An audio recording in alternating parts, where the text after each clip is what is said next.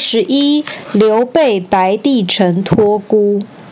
这时，东吴的都督周瑜、鲁肃都已经去世，需要一位有胆识、有远见的谋士，好好处理吴国的事务。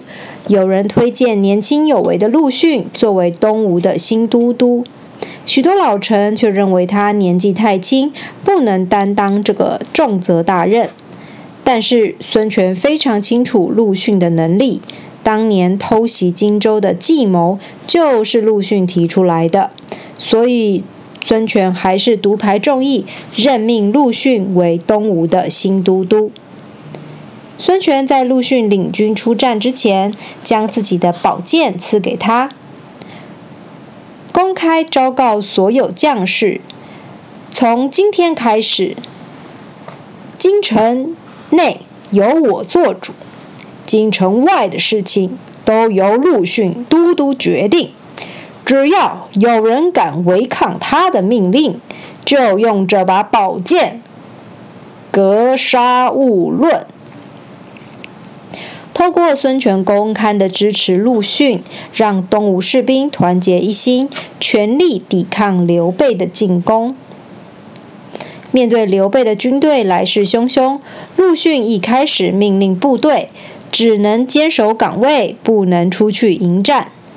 平时在战场上杀敌的东吴大将，觉得陆逊只是个文弱书生，根本不懂实际战争，纷纷要求他出战。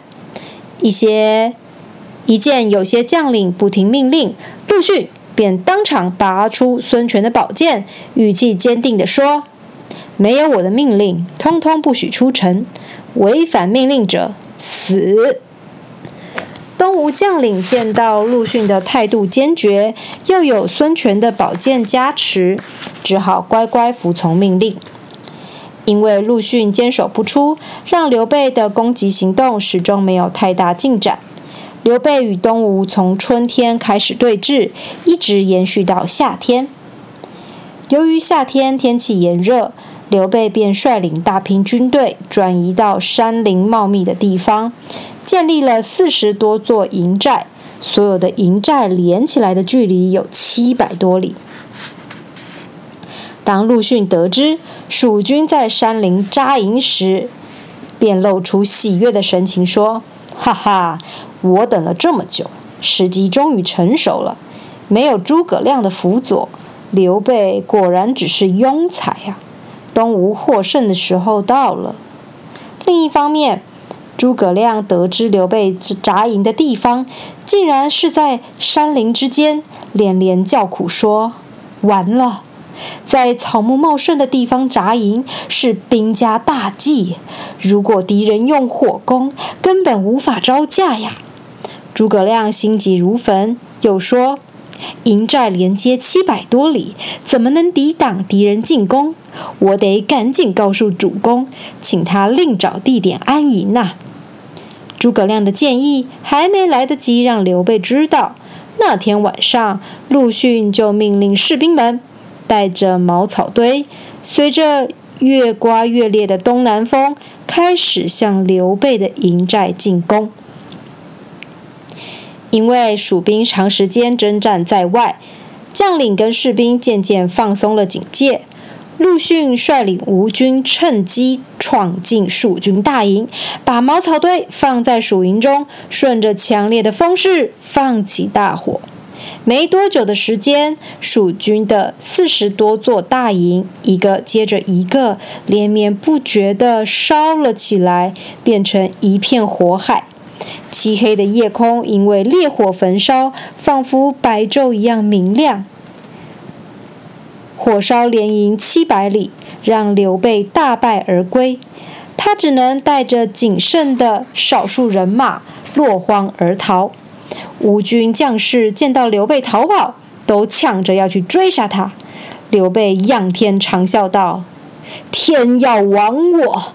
难道这里就是我的葬身之地吗？”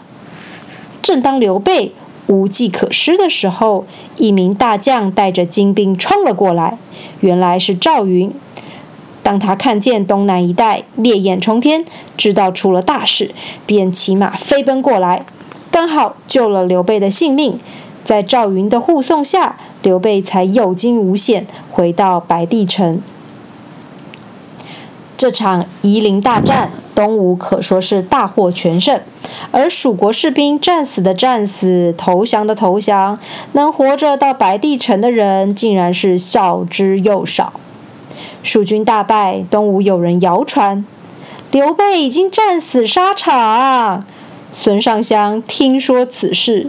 先是大哭一场，之后趁着夜色走向河边，投身在滚滚江河中，自杀而亡。退回白帝城的刘备，内心既懊悔又惭愧，终于一病不起。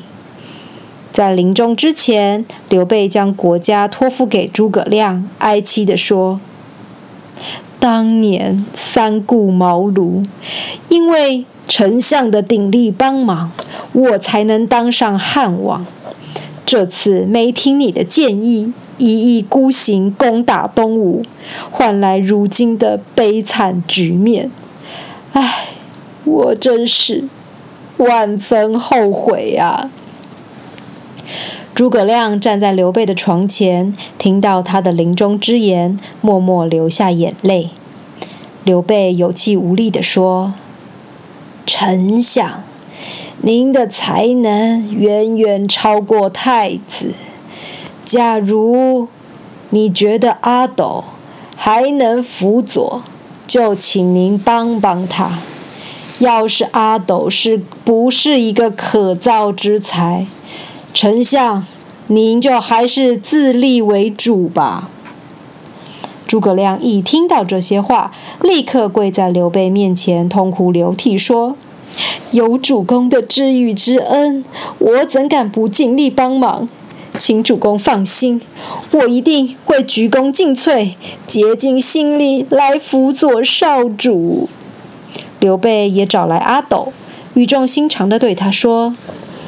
你对诸葛先生一定要像对待亲生父亲一样，不许怠慢，知不知道？说完，刘备又让阿斗跪在地上给诸葛亮磕头。诸葛亮站在一旁，难过到泣不成声。说完遗言之后，刘备便闭上双眼，带着满怀悲痛，在憾恨中死去。刘备死后，太子刘禅，也就是阿斗，继承刘备的皇位，成为蜀汉后主。